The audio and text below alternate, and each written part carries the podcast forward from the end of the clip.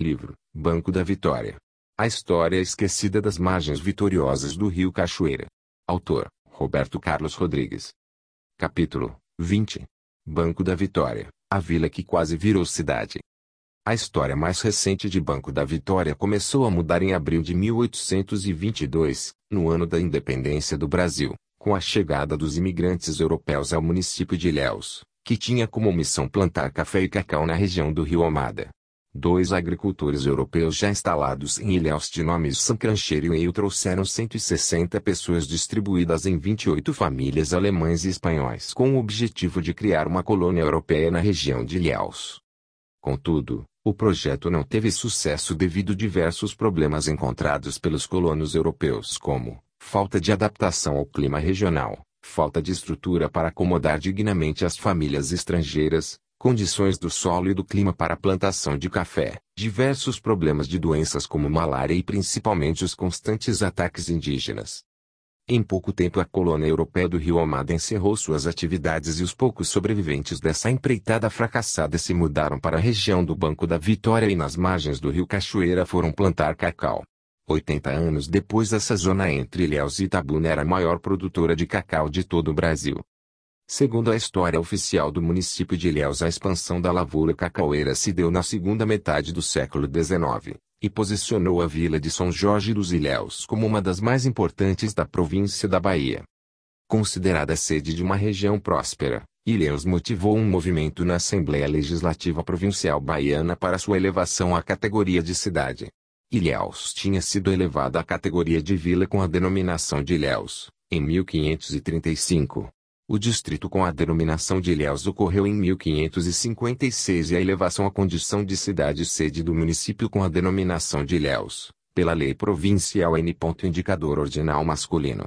2187 de 28 de junho de 1881. Instalada em 14 de agosto de 1881. Segundo Milton Santos, em Zona do Cacau, os primeiros registros da produção de cacau na Bahia são do ano de 1835 quando foram produzidas 75 toneladas. 50 anos depois em 1885 a produção já era de 2.608 toneladas. No ano de 1935 a produção estadual era de 108.438 toneladas de cacau. Sendo que o eixo Ilhéus, Itabuna correspondia por mais de 85% da produção estadual. Toda a produção de Itabuna e aproximadamente 75% da produção de Ilhéus escoava pelo porto do Genipapo em Banco da Vitória. Até este porto fluvial do rio Cachoeira, as sacas de amêndoas secas de cacau eram trazidas nos lombos de mulas e burros e dali desciam o rio Cachoeira até o porto de Ilhéus em embarcações como canoas, barcos, sumancas e pequenos saveiros. Em Banco da Vitória todo o cacau era pesado, tributado e comercializado. No final do século XIX havia em Banco da Vitória 17 firmas de compras e vendas de cacau. Nesta localidade eram feitas as transações diretas com os produtos e fazendeiros regionais. Na sede do município de Ilhéus eram feitas as transações de compra e vendas com as firmas exportadoras e de transportes para os portos de Salvador, Rio de Janeiro e os portos estrangeiros. Na virada do século XX o povoado de Banco da Vitória recebeu sedes de diversos órgãos municipais e estaduais como coletorias de impostos, delegacia, correio, telégrafo, sede da agência da Companhia de Navegação Baiana, posto de saúde, matadouro e foram implantadas diversas firmas para compra e vendas de cacau, pousada hotéis, representantes de bancos, escolas particulares etc. Em um censo extraoficial publicado no jornal Dom Casmurro de 1918 constam empresas instaladas em Banco da Vitória, como Companhia de Luz e Força, Companhia de Água, 12 firmas de representações comerciais, 5 ateliês, 4 movelarias, 2 clubes sociais, entre eles o Liteiro Recreativo União Victória, 3 escolas, 2 hotéis, 3 pousadas, 3 restaurantes e 27 agentes de compras de cacau.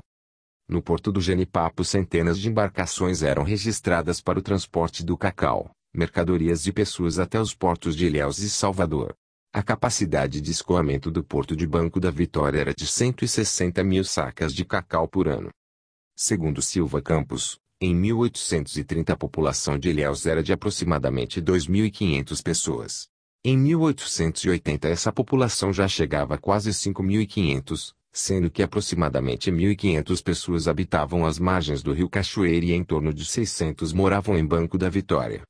Contudo, devido ao grande trânsito de pessoas que chegavam para trabalhar na lavoura cacaueira, que se expandia por toda a região, a população flutuante de pessoas em Banco da Vitória, no início do século XX passava de 1.500 pessoas.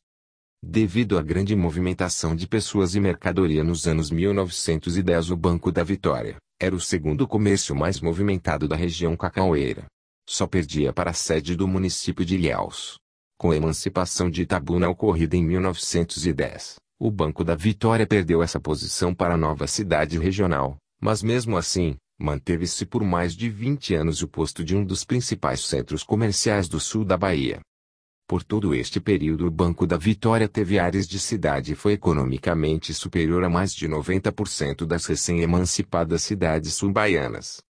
Quando o geógrafo Milton Santos chamou a localidade de Banco da Vitória de antiga capital do cacau, ele se referia ao período de 1880 a 1928, pois neste período correu o apogeu da localidade sendo, portanto, naquela época um ponto catalisador de escoamento da produção de cacau de aproximadamente 70% da produção regional.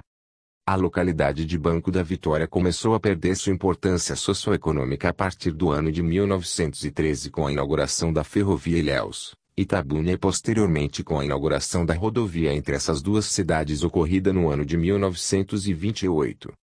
A partir de 1913 o cacau era transportado diretamente da região oeste de Ilhéus através da estrada de ferro.